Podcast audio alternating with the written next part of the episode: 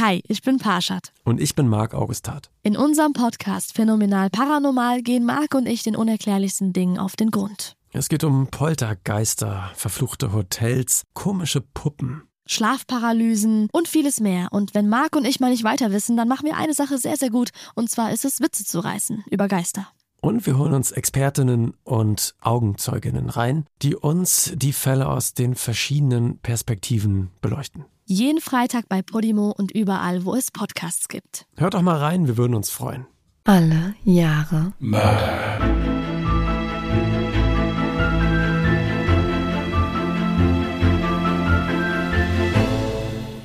Herzlich willkommen zu Alle Jahre Mörder, der True Crime Podcast mit Christian, hallo. Und Jasmin, hi. Hallo, ihr so, Lieben. ihr Lieben, da sind wir mal wieder. Äh, bitte, bitte, trink ich noch einen Schluck Wasser. Ich muss gleich noch genug reden. Mach Ja, nur. ich wollte ja einfach mal ins Wort fallen. Ich habe heute mal mach andere nur. Welt. ja gut, wenn ich sowieso mal das Wort habe. Ich hoffe, ihr hattet eine erfolgreiche, schöne Woche hinter euch. Habt den Wetterumschwang jetzt, Umschwang vor allem, Umschwung jetzt gut überlebt und eure Winterkleidung wieder rausgeholt nach dem Sommereinbruch. Das ist ganz komisch. Ey, gefühlt letzte Woche ne, war Sommer, ich war spazieren und jetzt habe ich wieder Winterjacke ausgepackt. Und bei uns schneit es heute, aber ich denke mal, es wird fast überall schneien. Gut, ich wollte eigentlich, damit ich es nicht vergesse, direkt zu Anfang etwas erwähnen zu der letzten Folge, was mich selber voll ärgert. Ihr habt uns unter den Instagram-Kommentaren darauf hingewiesen, dass doch tatsächlich bereits ein anderer True Crime Podcast den Fall Ellen Mancy's gemacht hat. Und zwar war das Mord of X. Ja, ich habe das nicht gewusst. Ich höre natürlich auch nicht alle True Crime Podcasts oder vor allem nicht alle Folgen. Aber das Problem in dem Fall war jetzt, dass ich das immer so mache, wenn ich einen guten Fall finde, dann gebe ich genau den Namen dann in das Suchfeld ein bei Spotify. Und bei Alan Mancy's sind dann halt maximal englische Podcasts dabei rausgekommen und nichts Deutsches. Das liegt daran, weil die Mädels von Mod of X tatsächlich gar nicht den Nachnamen verwendet haben in der Beschreibung, sondern einfach nur Alan geschrieben haben. Aber sehr interessant zu wissen, das Lustige ist, dass mich Christian eben erst darauf hingewiesen hat, ich kam die Woche noch nicht dazu, die Kommentare zu checken. Das heißt, meine Hausaufgabe wird es jetzt sein, den Podcast nochmal nachzuhören. Und mich dann zu ärgern, was für Informationen ich vielleicht nicht mit reingenommen habe. Kennst du das, wenn du im Nachhinein noch so irgendwie Quellen durchgehst und dir denkst, verdammt, das wäre voll eine interessante Information zu einem Fall gewesen. Darf ich wieder reden, oder? Ja, da, Jetzt äh, gut, darfst du wieder reden, ich klar. geb dir Ja, das schön. Wort. Schön. Ja, oder du gehst halt einfach ein Eis essen. Ja. Im Winter. Bei uns schneit es gerade. Den Fall kennst du ja jetzt schon. Außerdem sollte man sich nie über eine Arbeit, die man getan hat und wo man viel Arbeit auch reingesteckt hat, hinterher ärgern. Also ich mache das zumindest nicht. Also ich ärgere mich darüber, dass wir ja immer versuchen, einen Fall zu finden, der jetzt noch nicht großartig behandelt wurde, weißt du?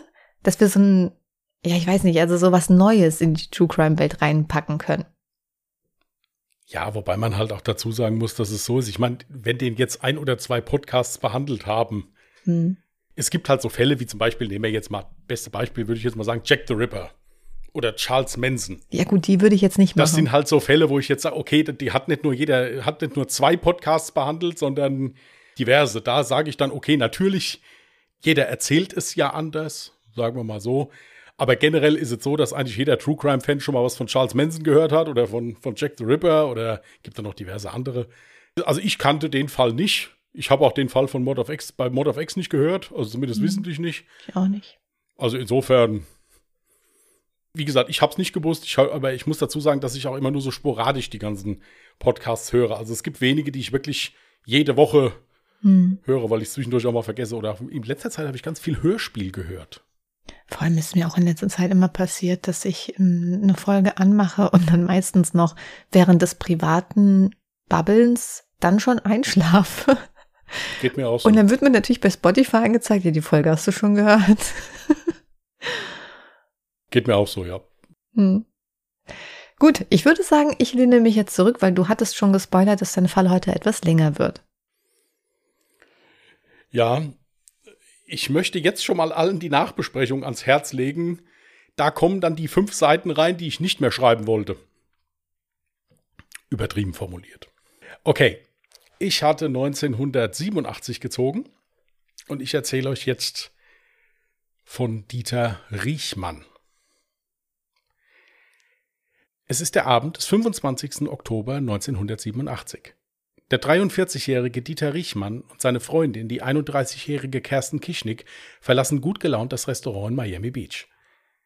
Sie hatten es sich bei einem reichhaltigen Abendessen und im Anschluss noch bei ein paar Cocktails richtig gut gehen lassen. Das Paar aus Deutschland ist seit 13 Jahren liiert und befindet sich seit drei Wochen im Urlaub im US-Bundesstaat Florida. Und sie wollen alles mitnehmen, was sie so aus dem Fernsehen kennen. Daytona Beach, Disneyland und auch die Filmstudios waren unter anderem ihre Ausflugsziele. Ums Geld machen sich beide dabei weniger Sorgen. Lebemann Dieter gibt es ohnehin viel lieber aus, als sich darüber Gedanken zu machen, wie viel er noch davon hat. Nicht anders geht es da seiner gut aussehende Begleiterin. Kersten Kirschnick, die schlanke, durchtrainierte Blondine, lässt sich zu gerne von ihrem Begleiter im knappen weißen Bikini am Strand filmen. Sich zu zeigen gehört ohnehin zu ihrem Job. Die junge Frau geht seit Jahren der Prostitution nach. Ob Dieter ihr Lebensgefährte oder auch ihr Zuhälter ist, darüber wird man nie so richtig Informationen bekommen. Der 43-jährige Lebenskünstler hat nach späteren Aussagen von Bekannten aus Deutschland sein Geld hauptsächlich durch krumme Geschäfte verdient und sei nie einer geregelten Arbeit nachgegangen. Die fehlenden Millionen machte Dieter allerdings durch sein Auftreten wett. Stets modisch gekleidet, hellblonde Haare, die in den 80er Jahre typischen Fukuhila-Frisur geschnitten waren. Und vor allem eine extrem große Klappe machten den Hamburger aus. Gleichwohl, Fotos aus der damaligen Zeit lassen es schon ein wenig vermuten, dass Dieter Riechmann sich im Hamburger Rotlicht der späten 80er Jahre sehr wohl fühlte. Dies würde auch den kostspieligen Urlaub erklären. Beide sind so begeistert von Florida, dass sie sogar erwägen, für immer hier zu bleiben. Das wird auch der Fall sein, Jedoch wird einer von beiden für immer im Gefängnis sitzen und die andere wird in diesem Urlaub ihr Leben verlieren. Zurück zum Abend des 25. Oktober 1987. Nachdem beide die Bar in Downtown Miami verlassen hatten, stiegen sie in ihren Mietwagen, einen auffälligen Ford Thunderbird in der Farbe Weinrot. Eine halbe Stunde später ist Kersten Keschnick tot. Sie liegt mit einem Kopfschuss auf dem Beifahrersitz des Wagens. Wie es dazu gekommen ist, darüber wird es im Verlauf der Ermittlungen diverse Aussagen geben. Einige sind frei erfunden, andere glatt gelogen. Ja, einige sollen sogar von der ermittelnden Staatsanwaltschaft erzwungen worden sein. Und eine ist die Aussage von Dieter Riechmann, dem Freund von Kersten Kischnick. Er wurde nicht erschossen. In seiner Aussage gab er zu Protokoll, dass er sich nach dem gemeinsamen Essen verfahren hatte und in einer Seitenstraße sein Fahrzeug wenden musste. Als das Paar Leute am Straßenrand sah, bat Dieter Riechmann seine Freundin Kersten, etwas Trinkgeld bereitzuhalten. Er wolle die Leute nach dem Weg fragen und sie dann nach erhaltener Auskunft dafür entlohnen. Als Riechmann sein Fahrzeug anhielt, sollen schnell zwei Personen an das Auto herangetreten sein. Der Mann an der Beifahrerseite soll ohne Vorwarnung eine Waffe gezogen und Kersten in den Kopf geschossen haben. Dieter Riechmann gibt später zu Protokoll, dass er zwar einen lauten Knall gehört habe, diesen jedoch nicht als Schuss registriert haben will.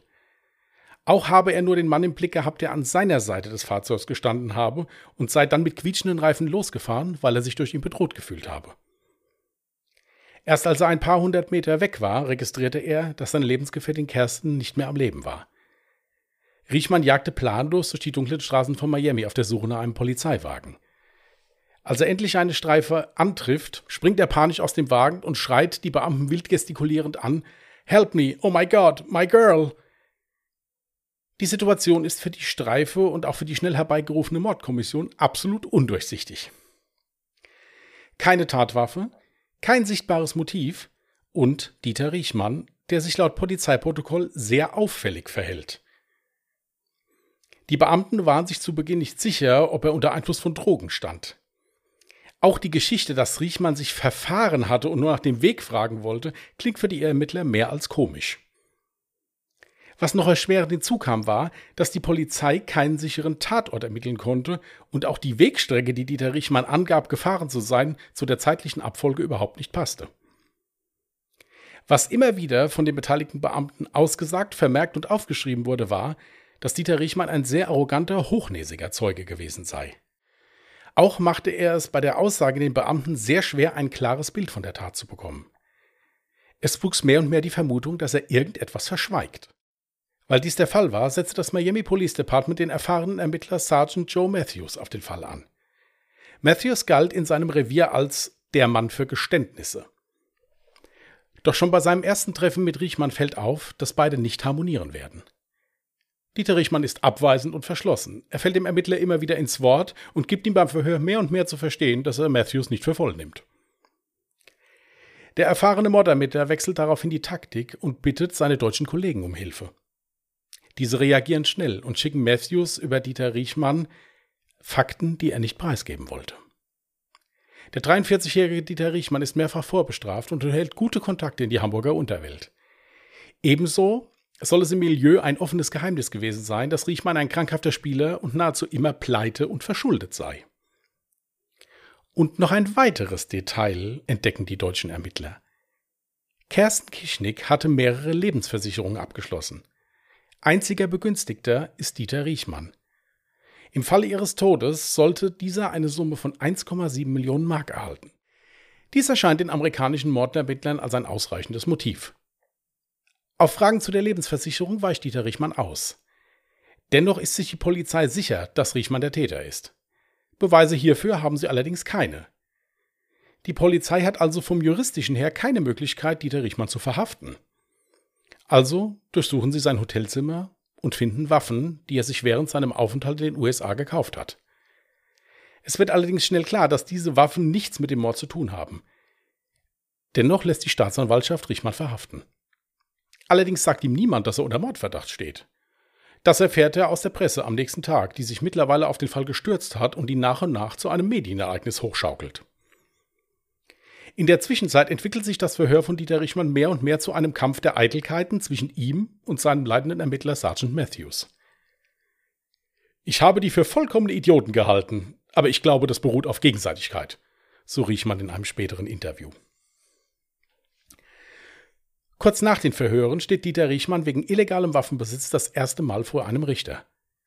Er wird freigesprochen, aber seine Freude hierüber dauert nicht lange. Denn noch im Gerichtssaal wird er wegen Mordes an seiner Freundin wieder in Haft genommen. Die Ermittler wollen sicherstellen, dass Riechmann nicht die USA verlässt. Hierfür haben die beiden jungen und ehrgeizigen Staatsanwälte genau 21 Tage Zeit. Denn nach amerikanischem Recht müssen innerhalb dieser Zeit Anklagen erhoben werden oder der Beschuldigte wird freigelassen.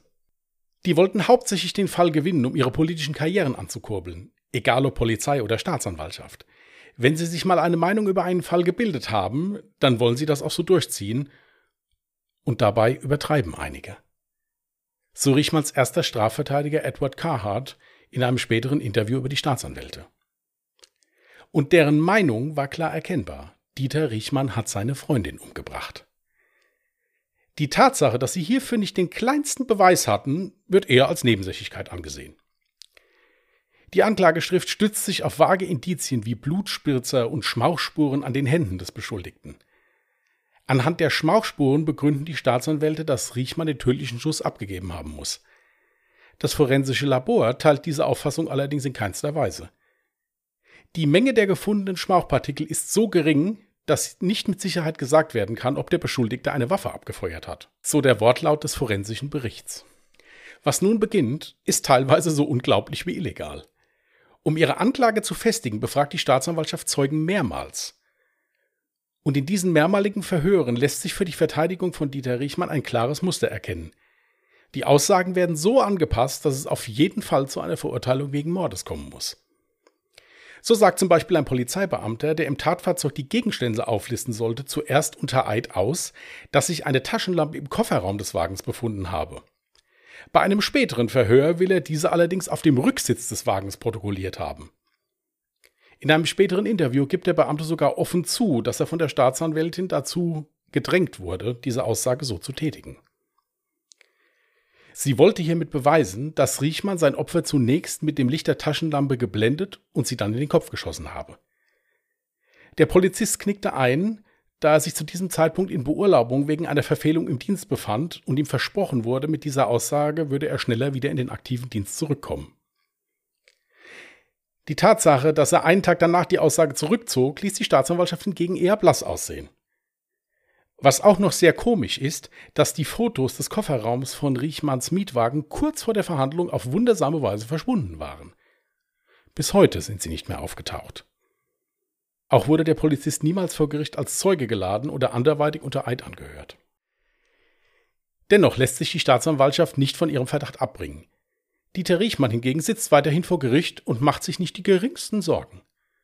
Auf Fotos äh, für die Presse macht er das Victory-Zeichen und da er von seiner Unschuld so überzeugt ist, sieht er auch nicht ein, viel Geld für einen Starverteidiger auszugeben. Ebenso untersagt er seinem Anwalt die Beauftragung von Gutachten. Das sei alles, Zitat, viel zu teuer und eh nicht notwendig. Auch ist es Riechmann sehr wichtig, dass das Gericht ihn nicht für einen armen Schlucker hält. Er betont mehrfach, dass er genug Geld hätte, aber gerade nicht darüber verfügen könnte. Ebenso wollte sich Riechmann als dominanter Mann von Welt präsentieren. Dies ging jedoch komplett nach hinten los und er spielte der Staatsanwaltschaft damit nur noch in die Hände. Diese greift aber noch zu anderen, nicht ethischen und legalen Mitteln, um den Prozess schneller zu entscheiden.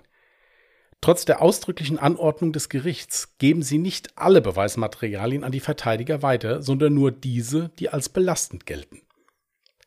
Dies hat ebenso wenig Konsequenzen wie die Tatsache, dass die Staatsanwaltschaft nur die Zeugen aus Deutschland einfliegen lässt, von denen sie sich eine nützliche Aussage erwartet. In ihren Schreiben an die Zeugen bietet die Staatsanwaltschaft den Betreffenden an, die Aussage gegen Dieter Riechmann mit einem schönen Florida-Urlaub zu verbinden. Aber warum ließ Dieter Riechmann keine eigenen Zeugen aufrufen? Naja, das hatte zwei Gründe. Zum einen, weil er ohnehin von seiner Unschuld überzeugt war und zum anderen, weil er wusste, dass er seine Verteidigung nur dann von der deutschen Regierung bezahlt bekomme, wenn bei einer Verurteilung die Todesstrafe drohen würde. Auf dieses gefährliche Spiel lässt sich Riechmann ein und das mit Erfolg. Bis heute hat Deutschland mehrere hunderttausend Euro an Prozesskosten in die USA überwiesen. Im Verlauf des Verfahrens präsentierte die Anklage dann einen Zeugen, der Richmann endgültig als Mörder überführen soll. Sein Name Walter Smalkowski, ein ehemaliger Zellengenosse von Dieter Riechmann. Er sagte im ersten Mordprozess unter Eid aus, dass Riechmann ihm gegenüber den Mord an seiner Freundin zugegeben habe. Es ist nicht das erste Mal, dass Smalkowski der Staatsanwaltschaft auf diese Art zu Diensten ist. In Justizkreisen war dafür bekannt, immer dann eine Aussage zugunsten der Anklage zu machen, wenn ein Fall auf der Kippe stand. Ebenso wurde Smalkowski nach seiner Aussage gegen Dieter Richmann vorzeitig auf der Haft entlassen.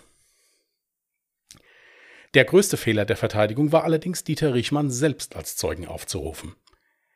Denn einmal im Zeugenstand redete er sich um Kopf und Kragen.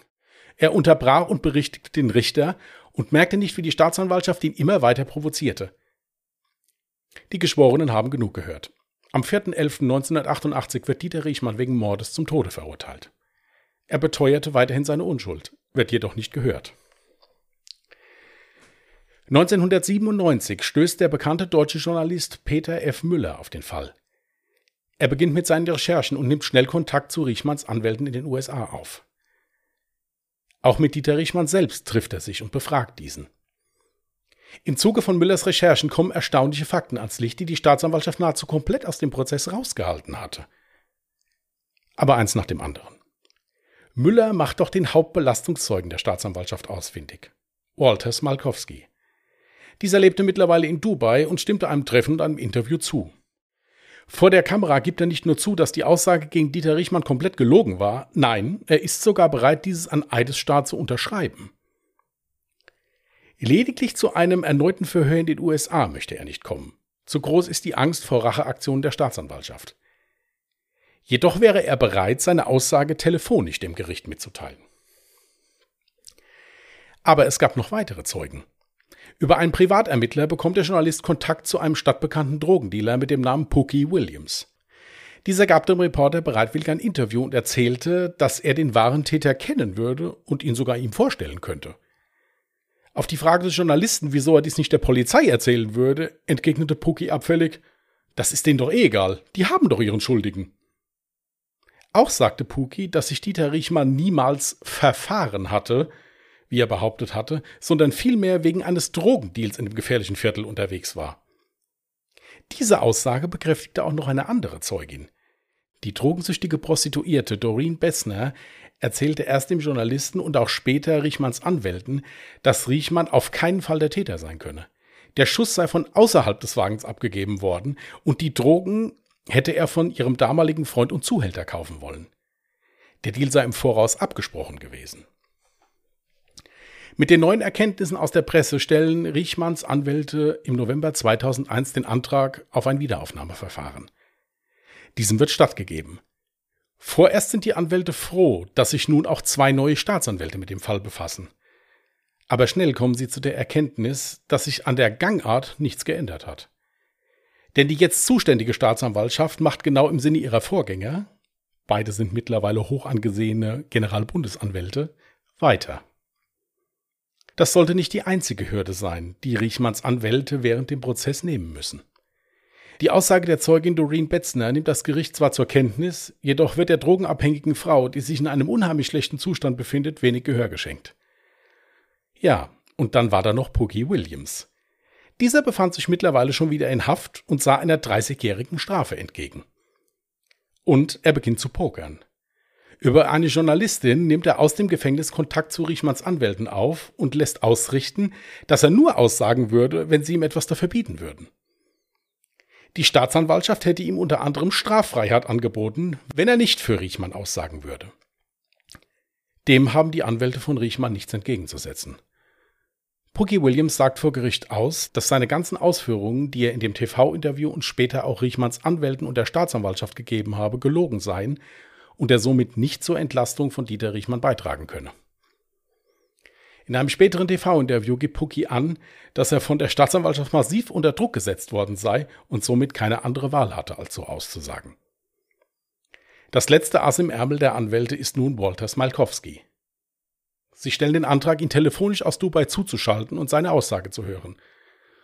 Und, oh Wunder, der Antrag wird abgelehnt. Am 28. Februar 2003 verkündet das Gericht seine Entscheidung. Das Urteil bleibt bestehen. Es habe sich für das Gericht nicht glaubwürdig gezeigt, dass Riechmann nicht der Mörder seiner Freundin Kersten Kischnick sei. Im Jahre 2010 wurde Riechmanns Todesstrafe in eine lebenslange Haft ohne Aussicht auf Bewährung umgewandelt. Pookie Williams kam nahezu direkt nach seiner Aussage vor dem Gericht aus dem Gefängnis. In einem späteren Interview behauptete er sogar einmal, dass er selbst der Mörder von Kersten Kirschnick war. Auch zu dem Grund, wieso Dieter Riechmann mit seiner Freundin in dieser Nacht im Drogenviertel unterwegs war, sagte er noch etwas. Riechmann sei zu ihm gekommen, um für gefährliche Hintermänner einen großen Drogendeal abzuwickeln. Die Situation sei dann eskaliert und so sei es zum Mord an seiner Freundin gekommen.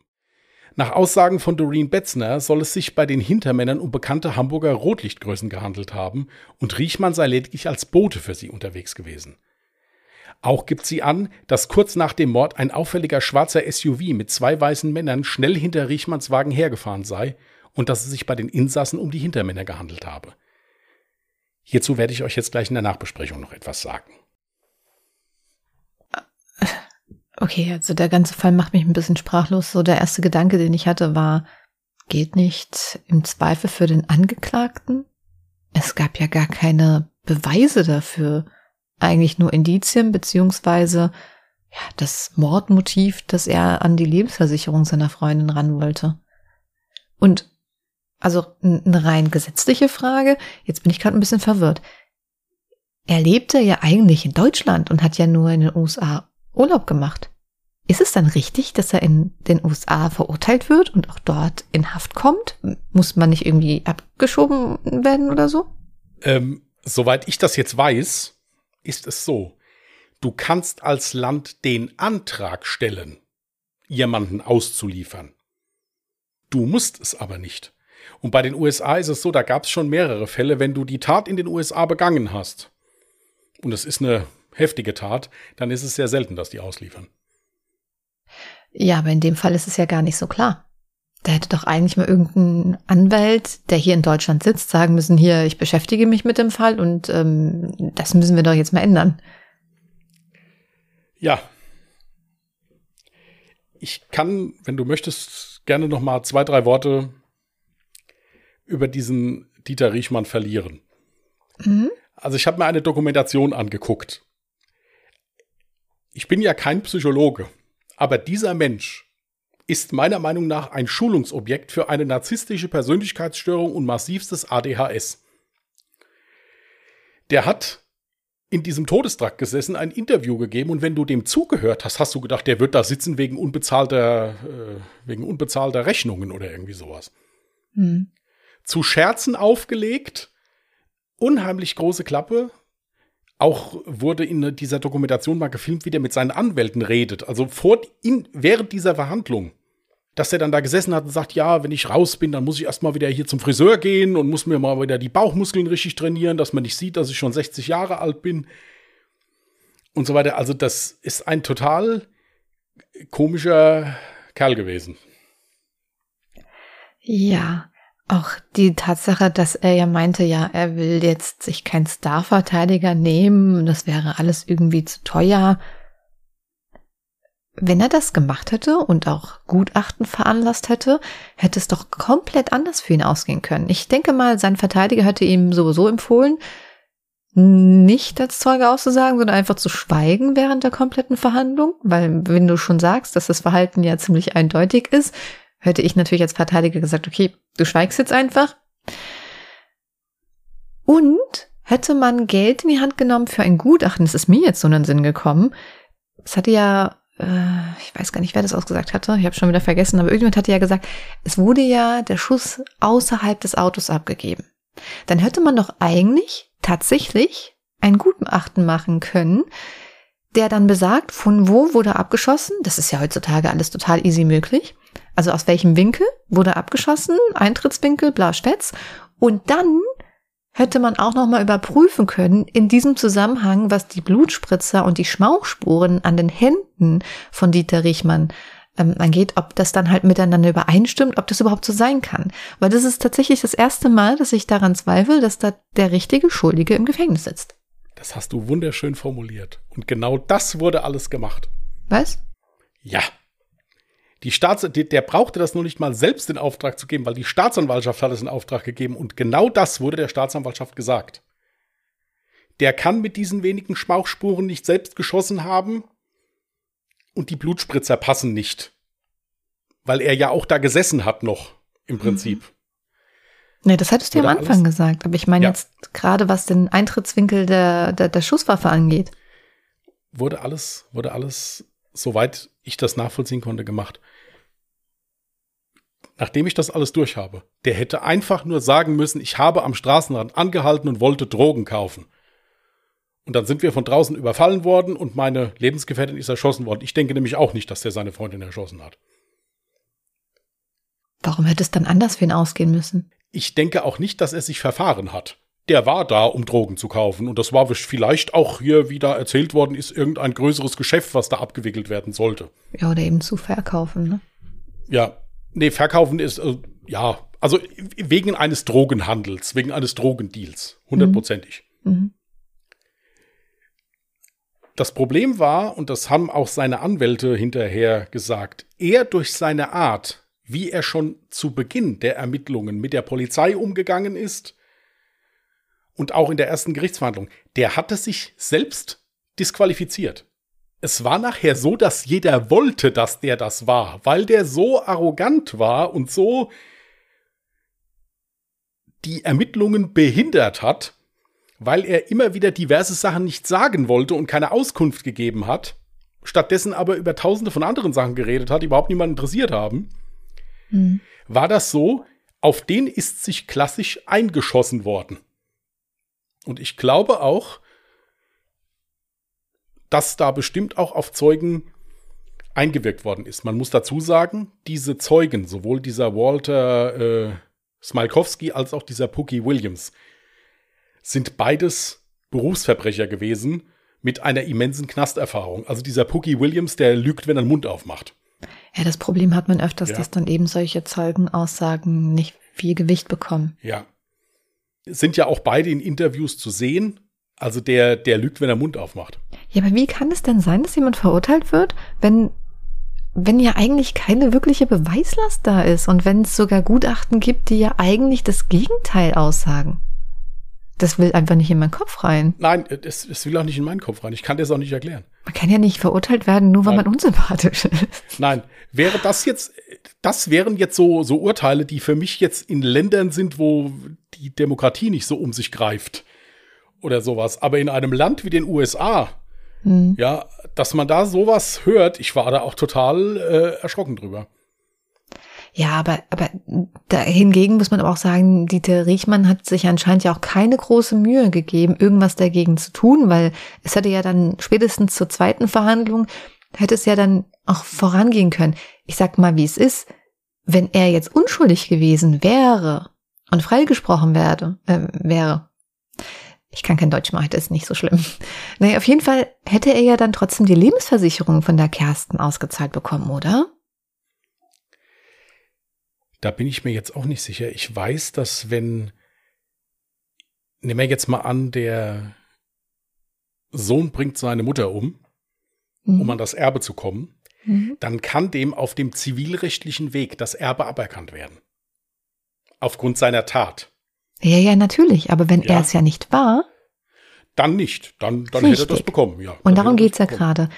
Er hätte ja theoretisch so viel Geld ausgeben können, wie er wollte. Für einen Starverteidiger, für Gutachten, sämtliche. Er hätte ja dann das Geld in Freiheit gehabt aus der Lebensversicherung. Also verstehe ich nicht, warum er sich dann halt einfach so dumm verhalten hat. Ja, weil der sich wirklich für den Größten gehalten hat da. Abgesehen davon, so, wie kommt man übrigens auch auf dieses Detail mit dieser Taschenlampe? Wer hat sich das denn ausgedacht? Ja, das ist die Staatsanwaltschaft. So muss ich erstmal jemanden blenden, bevor ich jemanden mit meiner Waffe erschieße. Nein, ich habe halt gedacht, hier, der sitzt, der, der Riechmann jetzt, der sitzt vor Gericht. Anklage wegen Mord. Es droht die Todesstrafe. Da sitzt der da und lacht und macht auch noch das, das, das Peace-Zeichen. Hm. So, als wäre das wirklich, als würde der da sitzt wegen, wegen unbezahlten Strafzetteln oder irgendwie sowas. So kam einem das vor, so wie der auch da vor Gericht gesessen hat. Ja. Tiefenentspannt bis dort hinaus. Der hat ein bisschen mitgeschrieben zwischendurch, als die den da vorne da zerlegt haben. Einen Zeugen nach dem anderen im Prinzip. Also das war der absolute Knüller, wenn du dir das mal angeguckt hast. Na, jetzt mittlerweile ist er wie alt ungefähr? Ich hatte eben gerechnet 78. 78 schon? 78 Jahre alt, ja. Okay. Na gut. Zum Verhaftungszeitraum war er 43. Du sagtest ja, ohne Bewährung bedeutet auch, äh, dass er jetzt auch nach der lebenslang, wie lebenslang ist er jetzt in Deutschland? Lebenslang 15 ist lebenslang. Sowas, aber in, Nein, in Amerika nicht. nicht. Lebenslanges lebenslang. Okay. naja, das ist natürlich blöd. Ich habe noch so ein, zwei Sachen rausgeschrieben, die Mhm. vielleicht noch ganz interessant sind. Es ist unter anderem bei der zweiten Gerichtsverhandlung auch dieser äh, Sergeant Matthews nochmal gehört worden. Mhm. Der erste Der das Verhör gemacht hat. Polizeibeamte, der ihn da halt Mhm. hauptsächlich verhört hat. Mhm. Und der ist von der Verteidigung dann auf diesen Walter Smalkowski, also auf diesen ehemaligen Zellengenossen angesprochen worden. Und der hat dann gesagt, ja, es hätte also gestimmt, dass äh, dieser Walter Smalkowski, also nachdem er gesagt hätte, er könnte was aussagen, sofort in den offenen Vollzug verlegt worden ist. Mhm. Also sprich, den ganzen Tag zu Hause bleiben durfte und dann nur abends zum Schlafen ins Gefängnis musste. Okay. Und dass der äh, Walter Smalkowski auch auf Staatskosten diverse Vorzüge im Gefängnis genossen hat. Also sprich, der hat von draußen Essen geholt bekommen, wenn er das haben wollte, also eine Pizza oder irgendwie sowas, Zigaretten, sonstige Sachen. Und das wurde auch alles bezahlt. Also der musste dafür nichts bezahlen oder sowas. Mhm. Dann dieser Pookie Williams. Da hat man richtig gemerkt in den Interviews, und er hat das auch in einem Interview zugegeben, der hat sich einen Spaß daraus gemacht. Also dazu sagen, ja, ich war's, ich war's nicht, der war's, der war's nicht, der war hier wegen Drogen, der, wir wollten die Frau ausrauben. Also der hat da einfach sich einen Spaß draus gemacht. Ja, ja, deswegen bin ich ja der Meinung, ähm, die ganzen Zeugen, die kannst du ja eh, also die kannst du knicken. Deswegen hätte ich ja gesagt, was lügt nicht? Das sind Gutachten. Gutachten, die extra von Experten erstellt werden, wie jetzt zum Beispiel die Tatsache mit den Schmausspuren, mit den Blutspritzern etc. pp. Ich, also, ich verstehe es nicht, dass bei zwei Verhandlungen tatsächlich so falsch entschieden wird. Es gibt halt meiner Meinung nach nicht einen einzigen Beweis. Selbst die Tatwaffe wurde ja nicht einmal gefunden. Es wurde zwar irgendwie eine Waffe gefunden, aber das war ja auch nicht einmal die Tatwaffe. Nein, nein, das war nicht die Tatwaffen. Das waren echt Waffen, die er sich während seinem USA-Urlaub halt gekauft hat, da einfach. Die hatten also mit der Tat überhaupt nichts zu tun. Was soll denn das auch für ein Motiv sein? Wegen der Lebensversicherung. Ja, aber dann fahre ich doch nicht mit meiner Lebensgefährtin extra in Urlaub und erledige das dort. Und fahre dann anschließend einfach direkt zu zwei Polizeibeamten und sage, helfen Sie mir. Ey, dann wäre ich geflüchtet, dann wäre ich wieder zurück nach Deutschland, gut wäre gewesen. Ja. Wie gesagt, es passt alles nicht dazu, dass er das getan hat. Vor allen Dingen hätte es so, macht es so auch überhaupt keinen Sinn. Also das war schon, war schon heftig. Das Einzige, was ich halt wirklich sagen kann, ist, und das sagen auch wirklich alle, die da an diesem Prozess beteiligt waren, er hat sich durch seine Art, wie er sich präsentiert hat, auch viele Türen selbst zugestoßen. Ja, richtig. Ja, das wäre wirklich so ein Zeuge gewesen, den hätte kein Rechtsanwalt, der hier in Deutschland ein bisschen Verstand hat, hätte den in den Zeugenstuhl gelassen. Mhm weil der sich wirklich, der, also es ist leider nicht gezeigt worden, was er erzählt hat. Es wurde halt nur in dem Bericht gesagt, der hat sich um Kopf und Kragen geredet. Mhm. Der ist dem Richter ins Wort gefallen, der hat mit, sich mit dem Staatsanwalt da angelegt und dieser Staatsanwalt, der hat das halt sehr geschickt gemacht, der hat den provoziert immer und dann ist der immer wieder vorgeprescht halt. Ja. Und somit hat er halt die ganzen Geschworenen auch noch davon überzeugt, dass er halt eben ja ein Mensch ist, der sich nicht unter Kontrolle hat, naja, so ein aggressiver Gewalttätiger, der muss es doch gewesen sein. Ne? Der muss, mhm. genau, der, der, so einer, wo man sagt, also der hat 100 Prozent, wenn der die nicht umgebracht hat und wir sperren den jetzt ein, dann hat er das bestimmt auch verdient, weil der bestimmt ganz viele andere schlimme Sachen gemacht hat. Also ich will hier nicht anzweifeln, dass das jetzt kein netter Mensch war oder ist. Kann ich auch nicht beurteilen, ich kenne ihn ja nicht. Aber verdient hat das keiner für Nein. eine Tat, die man nicht begangen hat, Nein. bestraft zu werden. Wir Nein. wissen es tatsächlich nicht, aber er selber gibt äh, ja immer noch an, unschuldig zu sein. Und ich sehe da jetzt auch keinen einzigen Beweis dafür, dass das war. Und auch ein unsympathischer Mensch ist nicht zwangsläufig äh, schuldig mit irgendwas. Richtig. Also das ist, das, das passt nicht zusammen. Und ich glaube, hier wurde bestimmt das eine oder andere passend gemacht. Ob das jetzt alles so war, wie diese zwei Verbrecher da erzählen, die da als Zeugen aufgerufen wurden, das will ich jetzt mal dahingestellt sein lassen. Aber ich glaube, hier wurde einiges passend gemacht. Mhm. Ja. Ja, ein sehr interessanter Fall. Ist uns jetzt in unseren Gedankengängen etwas entgangen? Wenn ja, lasst es uns gerne auf Social Media oder per E-Mail wissen. Ihr findet uns auf Instagram unter Mörder mit OE geschrieben, auf Twitter unter Morde oder ihr schreibt uns eure Meinung per E-Mail an Contact at Mörder auch mit OE geschrieben. Genau, dort findet ihr jetzt natürlich auch zeitgleich wie immer ein paar Bilder. Ich sehe schon in der Dropbox. Du hast schon ein Bild von der Kersten und von dem Riechmann damals, wahrscheinlich ungefähr zum Zeitpunkt der ja, Tat. Ja, ja, mhm. Und von wann ist das neuere Bild von Dieter Riechmann? Ich glaube aus dem Jahre 2013 oder 2014. Mhm. Das war auch im Rahmen von einem Zeitungsinterview. Ja, aber so alt sieht er doch jetzt noch nicht aus. Wenn du sagst, er ist jetzt schon 78? Ja, gut, also ich kann dir laut, äh, laut Wikipedia sagen, dass er halt äh, im Jahre 43 geboren war, glaube ich. Ich will jetzt, ich, es war im Jahre 43, also ich habe das nachgerechnet, er ist mhm. 78 okay. Jahre alt. Mhm. Ja, also wie gesagt, die Bilder findet ihr jetzt auch auf unseren Social Media Kanälen. Du hast auch noch ein Bild von der Leiche. Das werde ich jetzt leider nicht posten, weil ich glaube, das ist ein bisschen zu verstörend. Also es ist jetzt ja, nicht so schlimm, aber es ist schon kein schöner Anblick. Ich gebe dir ja immer eine kleine Auswahl von Bildern, dann kannst du. Ja, aber kriege ich das nicht so vielleicht eine Triggerwarnung, wenn du sowas mir in die Dropbox packst? Ja, weil was hier, ich, was soll ich denn noch alles hier? Ich war so damit beschäftigt, dass ich die Namen aussprechen kann von allen Beteiligten. So, aber auslosen kann ich mal. Das kannst du gerne machen. Nein, kann ich nicht. Der Edding ist nicht da. So, Bin jetzt. Nicht vorbereitet. Nee, heute überhaupt nicht. So. 1985. Hatte ich auch bislang schon einmal, aber wirst du mit Sicherheit noch was finden können. Dann probieren wir das mal.